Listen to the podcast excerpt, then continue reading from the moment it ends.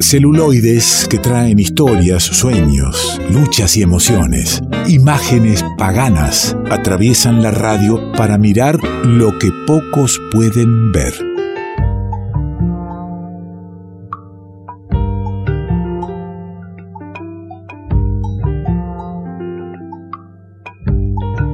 Y si en este tiempo en que no pasan 10 segundos en que alguien te recomiende una serie para que veas urgentemente porque no te la podés perder, a mí me gusta encontrarme con Juan Manuel del Río y ver qué tiene él entre manos para, para convidarnos. ¿Cómo anda, amigo?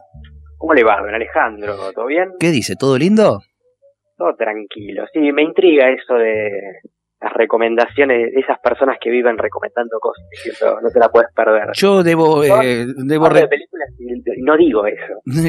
yo, yo debo reconocer que, que no tengo, no, no, no, no, sé, no tengo la paciencia para las series. Entonces, lamentablemente, eh, chocan contra mí, caen la cantidad de, de recomiendos que, que recibo diariamente. Veo que todo, todo el mundo eh, tiene siempre esa, esa es la que no podés dejar de ver. Eh, ya debo tener una lista de 68 que son las que no hay que dejar de ver. Pero yo espero el día en que me encuentro con usted y, me lleva por otro lugar, por otro lado. Si yo le pido en, no sé, 25 palabras que me, que me diga características de la película que, va a recomendar hoy, la historia, así, resumidísima en 25 palabras, ¿qué me dice? Bien, es muy fácil esta tarea, porque la verdad es que la historia es muy sencilla. Eh, tenemos a una personaje eh, interpretada por Mercedes Morán, Marcela, que eh, recientemente ha fallecido su hermana, entonces está atravesando un duelo. Es eso la película. El duelo del personaje de Mercedes Morán respecto a eh, la partida de su hermana. ¿Me, ¿Me, acompaña que miramos un poquito del tráiler? Empecemos. Ahí está, miremos nomás. ¿Sos la hermana de Rina? Sí. Era una persona muy especial. La vi la semana pasada. Ya desarmaste todo. Estaba sufriendo mucho, Reina. Mejor que se haya ido así. Perdón. ¿Ya te vas? Sí, un ratito. Perdóname por irme ahora. Vuelvo y te ayudo con todo. Hola, ¿qué tal? Soy Nacho, el amigo de Luisa. Me parece que es esto, ¿eh? Gracias. Hola. Hola. ¿Qué haces acá? Yo le pedí ayuda con las cajas. Esa es mi hermana, Rina, toda maquillada.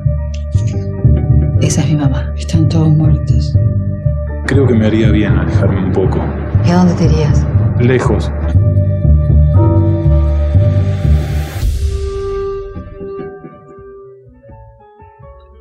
Bueno, este, este resumen de tráiler ya me, me, puso piel de gallina. He visto el tráiler completo y te decía, Juanma, eh, lagrimeaba con el, el tráiler nomás, imagino la peli.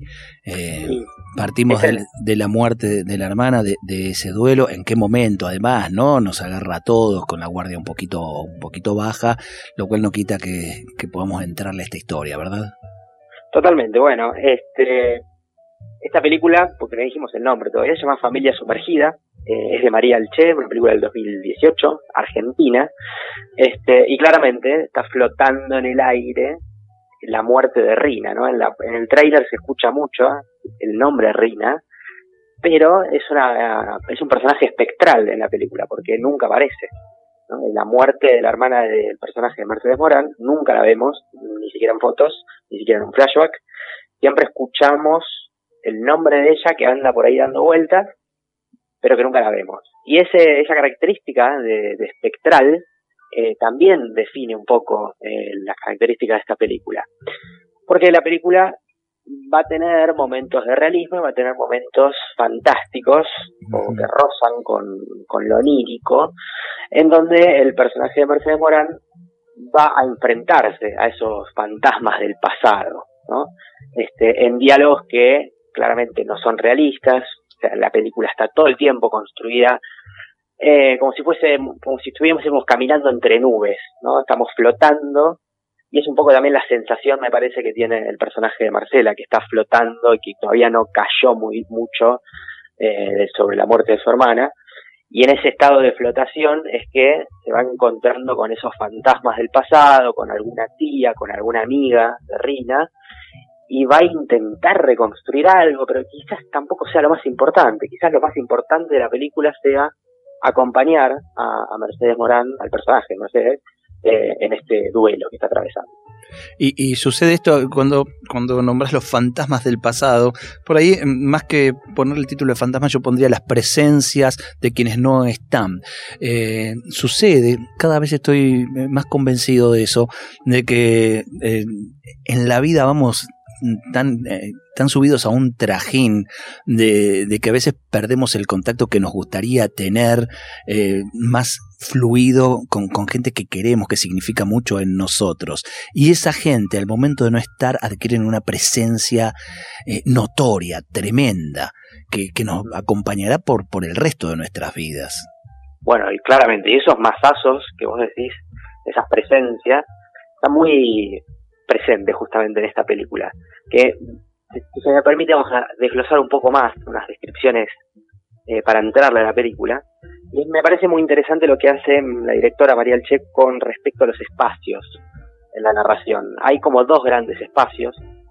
Si una película de interiores, hay un espacio que es la casa de ella, la casa donde está su familia, donde están sus hijos, adolescentes, su marido, y la casa de Rina, que es la casa que está vaciando, ¿no? La casa que, está, que tiene los recuerdos, que tiene objetos, que tiene vestidos, y que ella va a ir poniendo en cajas y se va a ir a encontrar con su hermano y va a tener algún problema ahí pendiente con respecto a algún terreno que heredaron.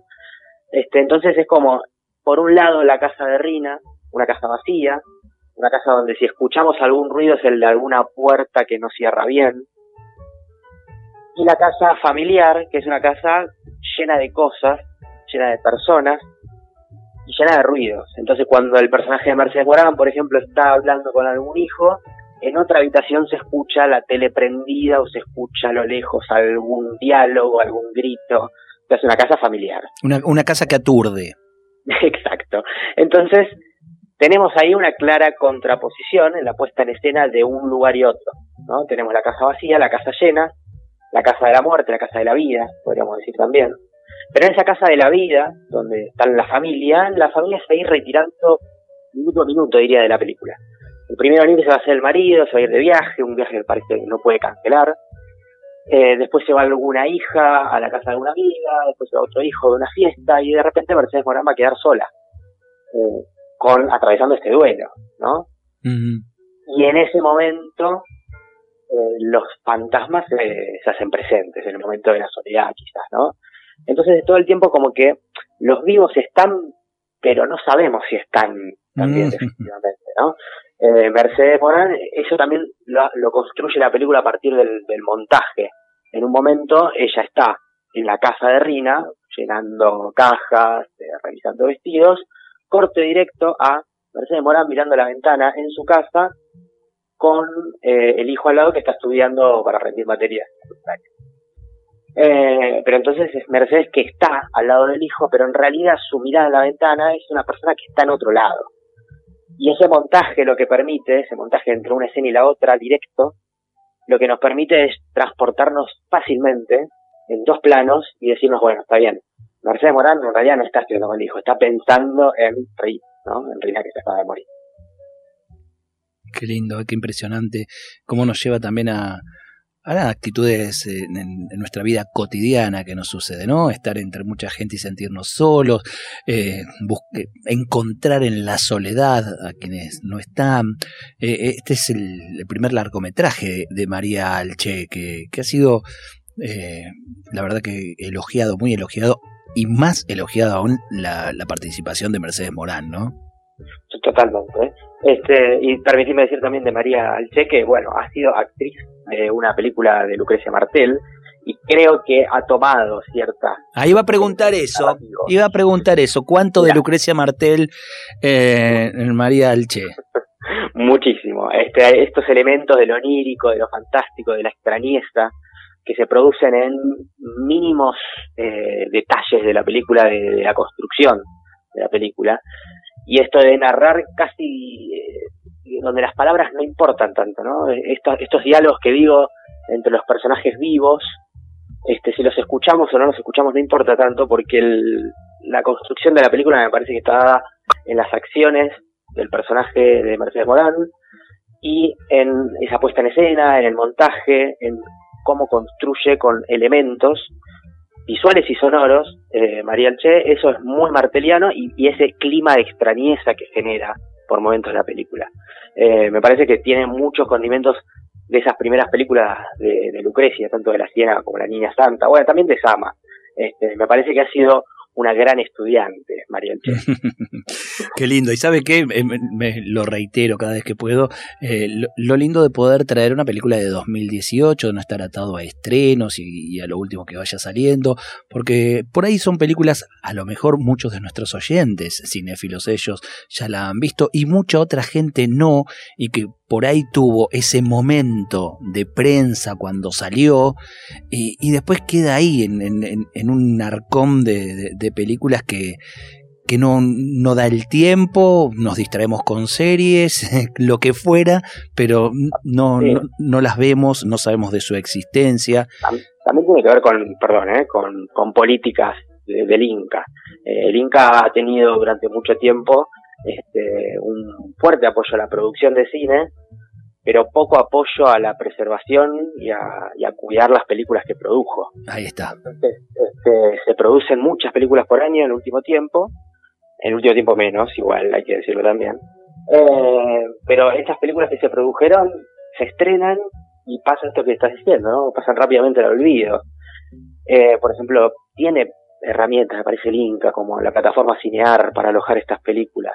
Pero extrañamente, a veces están, a veces no están, no sabemos bien qué rige eh, a, a, cinear, ¿no? Pero pareciera que políticas de preservación no sería eh, lo que rige a cinear.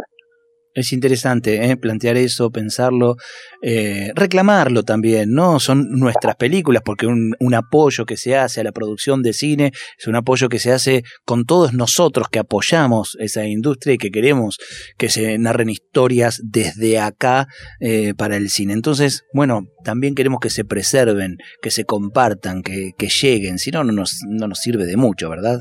Y totalmente, pareciera que hacemos películas para que después nadie las mire y para que después nadie las discuta. Y no, la verdad es que nosotros venimos acá justamente a, a revolver y a rescatar películas para que las miremos, para que las discutamos y para que queden en las conciencias de las personas también, ¿no? Que hagan memoria las películas. Sobre todo cuando se hacen buenas películas, ¿no? Exactamente. Me gusta, me gusta que, venga a traer eso, me gusta que, revuelva en nuestro cine, en nuestras historias, que las traigan, no interesa eh, cuando se estrenaron, sino eh, qué, qué, valor tienen, eh, cómo, cómo se resignifican hoy y por qué vale la pena que no las dejemos pasar, eh, porque entonces creamos también esa necesidad de ir en busca de y reclamar que estén los espacios para poder encontrar esas películas, querido Juan Manuel del Río. ¿eh? Me encanta, me encanta, me encanta el desafío y eh, recogeremos el guante y seguiremos buceando por las, las aguas que ya no bajan tan turbias ¿no? este, del cine argentino. Eh, eh, y esta, esta película en particular, Familia Sumergida, ¿la encontramos para verla en, en alguna plataforma? Eh, en alguna plataforma está, está en Flow, pero para quienes no tengan flow y lo vamos a decir por así despacito, lo podemos encontrar en las redes del revuelto, le vamos a dejar algún link. Vamos a dejar un link de esos que no podemos dar al aire porque, porque nos comprometen, pero quien quiera verla va a tener el derecho de verlo y abogamos porque esté en Cinear pronto, por Dios, que en algún momento habrá estado, bueno, que esté, eh, lo merece, lo merece esta película. Hablaba Juan Manuel de, de, de lo onírico y lo real entremezclándose en esta obra eh, Familia Sumergida. Y, yo le traigo un disco para cerrar musicalmente, para que nos quedemos pensando mientras degustamos eh, nuevas músicas. Un disco que también, eh, desde lo musical, plantea atmósferas oníricas y desde las letras van a, la realidad de nuestra naturaleza como, como lugar importante a tener en cuenta, a, a defender. Se llama Furshu el disco. Furshu es una palabra en japonesa, me, lo ha dicho a mí Florencia Melusa, yo no tengo la menor idea de japonés, no me venga a preguntar algo más. Eh, y, que tiene que ver un poco con esto, ¿no? Con un poco con esto de, la, naturaleza, de, la fluidez, de la corriente, de lo transitorio. Eh, y bueno, si le parece, nos quedamos escuchando este disco, nuevo disco de Milagros Majó, cantautor, artista visual ella también, y que suena muy bonito todo, pero le traje uno de los temas. ¿Tiene ganas? Adelante, escuchemos. Le mando un abrazo y nos encontramos en cada momento que tenga una peli para traernos al revuelto. ¿eh? Gran abrazo, vale. Es Juan Manuel del Río y ya está sonando, ya estás escuchando una melodía. Milagros Majó. Cuando amanece, escucho la voz del viento, silbando su brisa traerá.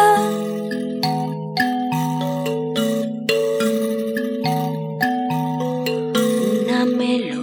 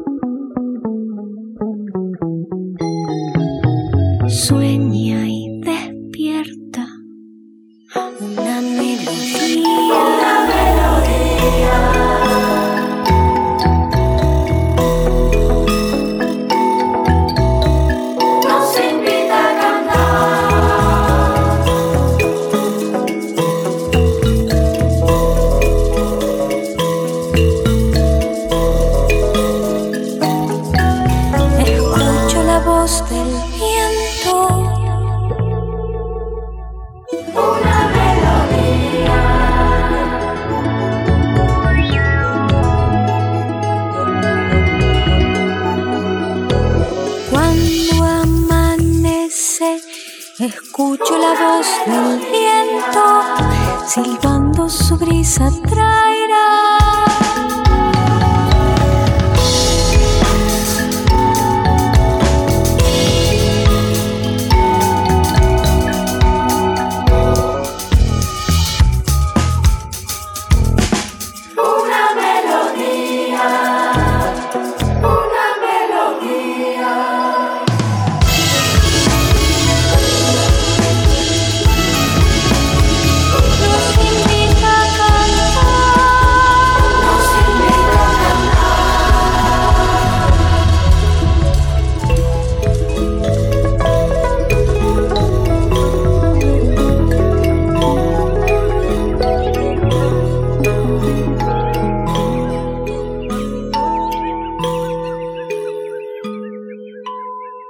Revuelto de radio. El todo es más que la suma de sus partes.